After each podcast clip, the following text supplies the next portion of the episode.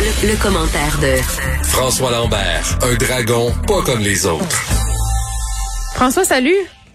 Salut, comment ça va? Ça va bien? Écoute, euh, ben, j'ai envie de te demander, euh, parce qu'on parle de l'application COVID depuis le début de l'émission, puis toi, je sais que tu es un whiz, là, tu l'as-tu téléchargé? Pas encore, je vais le faire, mais euh, la seule la seule raison que je ne vais pas downloader encore, c'est que moi, je suis en campagne, mais je bouge pas de chez nous. fait que t'auras pas de contact COVID, t'auras pas d'alerte. Ah ben, mes liens en ce moment, c'est avec les employés, puis euh, Facebook, puis YouTube. Ben, je suis confiné, moi, depuis un bout, puis euh, je, je veux protéger. La réalité, c'est que j'ai pas de raison d'aller mm. me promener à des endroits, puis je veux protéger l'entreprise. Donc, euh, mais je vais le downloader, c'est bien évident, là.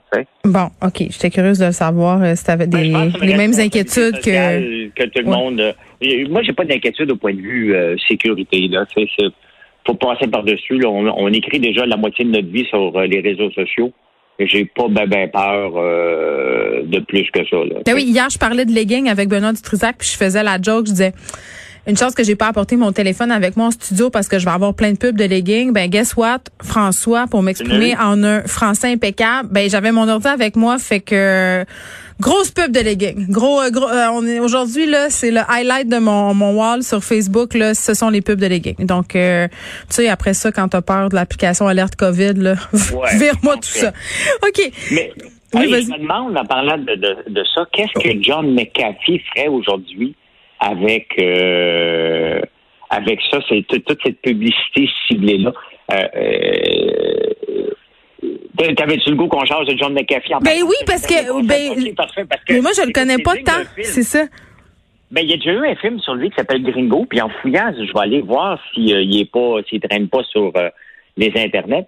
Écoute, ce gars-là, -là, c'est une star de l'informatique. Ok, dans les années 80, on avait des virus à pu finir sous les ordinateurs Microsoft. Deux compagnies se battent, Norton Antivirus et McAfee, pour nous vendre des antivirus. Ça existe encore. McAfee est vendu pour 7,7 milliards à Intel. Hmm. Mais John McAfee, le fondateur, qui avait déjà travaillé pour la NASA, a, euh, avait déjà vendu, lui, il avait fondé la compagnie en 1987, puis il était talent en 1994. Il a vendu, il est parti avec 100 millions de dollars et euh, il a investi, entre autres, dans l'immobilier. Et son 100 millions de dollars en 2008, il vient à peu près à rien. Il a à peu près tout perdu. Et il décide d'aller s'installer au, euh, Belize. Parce que c'est un, paradis fiscal. ben oui, fait qu'il décide de s'installer là-bas. Entre-temps, des rumeurs, il devient suspect numéro un euh, parce qu'il aurait tué son voisin. Finalement, ben il est acquitté. Oui, oui, il se sauve au Guatemala. Euh, puis c'est le fun quand euh, je, vous dis le nom du recherchiste tantôt qui m'appelle pour ça. J'avais le goût de te jaser ça. Fred. Euh, parce que j'ai lu le Fred, oui. Et euh, je disais là-dessus depuis ce matin, puis je trouvais ça vraiment intéressant. donc, il se fait arrêter au Belize. Il sauve au Guatemala. Entre-temps, dans les années, il, il s'est acquitté finalement. Il vient s'installer à Montréal en 2016 pour profiter de la vie montréalaise et des restaurants. Et euh, ben, il a trouvé que c'était pas assez willing ou ça coûtait trop cher de taxes ici. Oui. Il se pousse en Espagne. Et, mais il est toujours un citoyen américain. En 2016, il s'est présenté pour les élections présidentielles. Il voulait se présenter. Euh, il a arrêté. Puis en 2020 aussi, je pense qu'il voulait, mais il a arrêté. Entre-temps, monsieur décide de faire de la promotion du Bitcoin. Puis il dit que le Bitcoin était pour monter, il vaut à peu près 10 000 en ce moment. Il a dit qu'il était pour monter à 500 000. Je te dirai pas ce qu'il a dit, mais je vais te le dire en des mots imagés il a dit qu'il se faisait, euh, il était pour se faire plaisir si euh, dès que le Bitcoin était pour monter à 500 000. Puis il a dit ah non, c'est passé, ça va monter à 1 million. Donc euh, il, voulait s'autosuffire, si on comprend bien. Se masturber finalement. non, se faire une fellation. Hmm. oui. Ah, il, voulait s'auto-faire. Mais il aurait fallu qu'il se fasse enlever une coupe de côte comme Marilyn Manson. Ben oui. Fait que donc, il faisait la promotion de différents bitcoins, mais il n'avait pas dit au gouvernement américain qu'il y avait, il faisait la promotion en échange de 30% de la valorisation des bitcoins euh, qui aurait monté. Et euh, il s'est fait arrêter en Espagne et là, il va se faire rapatrier aux États-Unis. Il vaut à peine 4 millions maintenant. Euh, donc, il y a, The Star a complètement... On dirait Catch Me If You Can. Oui, oui, mais une version cheap. Parce que Kashmir If You Can, j'ai écouté le documentaire sur le gars, comment il s'appelle, j'oublie son vrai nom, mais vraiment, c'est un, un, un gars brillant. et qui euh, avait été obligé de de de, Mm. de, de, de commencer à faire des faux chèques par nécessité. Parce que tu sais comment ça a débuté dans son histoire de Cachemire Fukan? Ses Non. parents se sont séparés, il se ramasse devant un juge et le juge lui dit Bon, ben écoute, mon enfant, euh, tes parents se séparent, euh, puis c'est le premier divorce, là, des premiers divorces, puis il dit Faut que tu choisisses avec quel parent que tu as le goût d'aller habiter. Puis il n'avait pas été capable de faire ce choix-là. Il a décidé de se pousser dans la rue. Mais il Encore la faute des parents. Docteur Mayou serait d'accord avec toi? Mais c'est son histoire, puis finalement, il travaille pour la cybersécurité. Il a bien viré après avoir fait son temps en prison et tout. Euh, mais oui, mais le, le gars de McAfee, John McAfee, c'est une histoire d'horreur, une version cheap de Catch Me euh, If You Can. C'est un gars hyper flamboyant. Mais là, qu'est-ce qui va y se passer? Pour lui? Là? Il s'est fait attraper. Ah ben écoute, il va faire de la prison. Là. Il est passible de 30 ans de prison pour avoir fait de la fraude fiscale euh, euh, aux États-Unis. Euh, donc, c'est partir de superstar à bohème, à vouloir faire la belle vie, à investir un peu partout, Hmm. à tout perdre parce qu'au Belize, il s'est fait euh, euh, brûler toute sa maison par la police et tous ses tableaux qui restaient ont, ont, ont passé au feu ou volé. Donc, euh, tu sais, de superstar, tu sais, dans ce temps-là, tu avais Larry Ellison d'Oracle qui veut acheter TikTok. Tu as Bill Gates, tu as McAfee. C'est, c'est plein de superstars qui ont découvert l'informatique en même temps. Et euh, il y en a qui ont bien viré. Et lui aurait pu être parmi les plus euh, riches de la planète. hein, Comme il a mal euh, géré son argent, il devrait lire les livres à mon chum, peut-être. On sait pas. Ben exactement, mais tu sais, lui il est rendu à 75 ans, tu sais, c'est, on, on le voit pas, hein, mais euh, il a l'air en forme quand même, le gringo, c'est le même qui l'appelle. Oui, mais je suis pas sûre. euh, J'ai regardé des photos de lui, puis il y a des petites mèches euh, douteuses. Mais 4 Oui, millions oui, à oui. 75 ans, il devrait être pas pire. euh, Mais quand même, la question que je me pose, c'est quand tu te fais envoyer en prison euh, pour des fraudes fiscales, est-ce qu'il t'enlève tout ton argent? J'imagine que oui. Je pense qu'il va ressortir de là avec euh, une poche de linge, puis c'est tout. Ben oui, ben écoute, c'est une bonne leçon. Puis c'est, des belles, malheureusement, c'est des, c'est des histoires intéressantes à regarder parce que avec la, la, la, d'Instagram qui fête ses 10 ans aujourd'hui, en Oui, c'est vrai. on, on voit toutes sortes de stars euh, entrepreneurs avec des fausses Lamborghini puis des faux gadgets. euh, Des fausses la fausse- Lamborghini? Excuse-moi. Là, je vais avoir besoin d'explications. Comment tu peux avoir Ben non, une mais- fausse Lamborghini? Mais non, mais une vraie Lamborghini, mais qui n'est pas à toi. Mais que tu Ah! croire aux gens que c'est à toi. Ben oui, écoute. Euh, Instagram, finalement.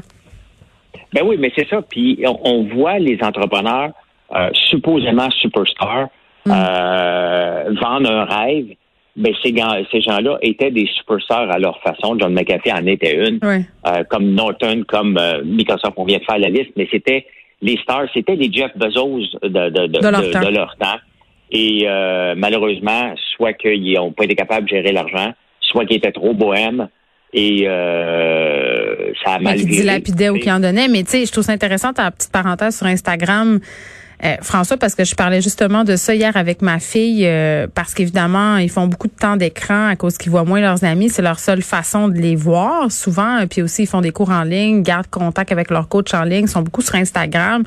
Puis le, mirage de la réussite sur Instagram, je pense que comme parent, là, c'est là-dessus qu'il va falloir un peu euh, euh, faire une espèce de je vais dire un reality check là parce que vraiment beaucoup d'ados sont sur cette impression qu'on peut être riche facilement, que gagner de l'argent c'est facile. Et euh, tu sais quand je vois des, des jeunes filles de 22 23 ans soit sur Instagram ou dans des séries sur Netflix là je regarde ces temps-ci Emily in Paris, c'est une jeune fille à comme 24 ans, ça va faire un stage à Paris, à chaque épisode un sac Chanel, un sac euh, Longchamp, un sac Dior, c'est des sacs à 5 6 000 pièces, 10 000 pièces, tu dis tu sais les enfants qui regardent ça après ça, ils pensent que c'est accessible, c'est épouvantable. Puis après ils sont malheureux parce qu'ils se rendent compte qu'ils pourront sans doute jamais accéder à ça. Ben, comme c'est la même chose, les, les, les- puis il y a la même vague vis-à-vis euh, les entrepreneurs. Ben oui, mais Les en, tu sais, pour qui Nicolas Duvernois, du t'as combien de personnes euh, qui sont euh, dans leur cave qui mangent leur bas? Puis Nicolas Duvernois, il les a mangés ses bas aussi, là, on va se le dire. Il les mange encore. J'ai Ah mangé oui, c'est encore mes bas. Ben, c'est ça. Dire, Être, être entrepreneur, c'est loin d'être glamour. On met une photo des fois, mais la réalité, c'est que c'est rien d'être glamour. C'est pour une soirée mondaine, t'en as 364 dans le fond d'une cave à essayer de rejoindre les deux bouts. Mais t'as-tu encore ta Ferrari. François? Moi, j'ai une Lamborghini. Ah, c'est une Lamborghini. Tu vois comment je connais ça? Le monde, il me dit, euh, qu'est-ce que tu fais? Tu veux la montrer? Mon garage est devenu une entreprise. Ouais. Et la Lamborghini, il n'y a plus de place pour elle cet hiver. Mais qu'est-ce que tu vas faire? Tu vas la vendre? je Non, non, parce que je m'en rachèterais pas. Tu sais, j'ai acheté ça, moi, pas pour flasher, c'était mon Ben là. sais, on- il n'y avait pas Instagram, moi, il y avait le lundi quand j'étais jeune. Hey, quelle couleur? Hey, quelle couleur? Eh, gris, c'est pas important, là. C'est, euh, mais c'était, euh, c'était mon rêve. Ouais. Il y avait le lundi dans le temps, puis il y avait une Lamborghini Contact. Et moi, je regardais ça, je me disais, jour, je vais avoir une Lamborghini. Puis quand j'ai vendu mon entreprise, j'ai dit, ben, regarde, c'est le moment. J'en rachèterai plus jamais, puis c'est pour ça que je la vendrai pas.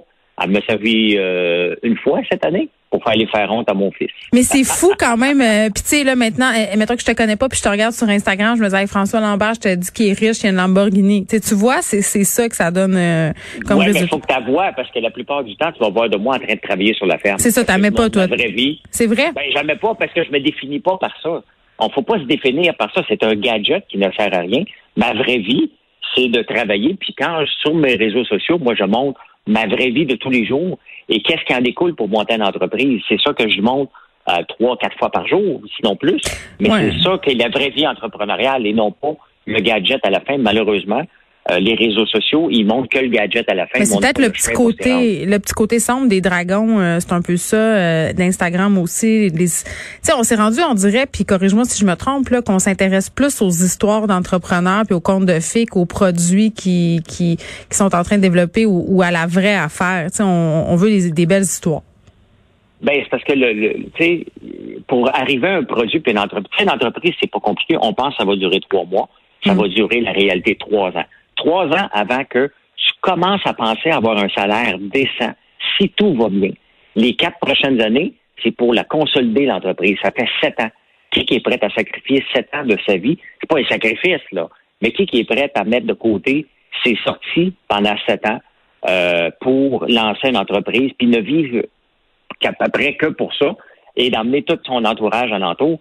Il y a très peu de gens. Et sur Instagram, les fly-by-night là, qui montrent euh, Hey, gars, je me lance en entreprise, ça va bien, Mm. ils t'offrent pas longtemps parce que ils sont pas prêts à mettre l'effort. Ils veulent montrer la réussite à la fin.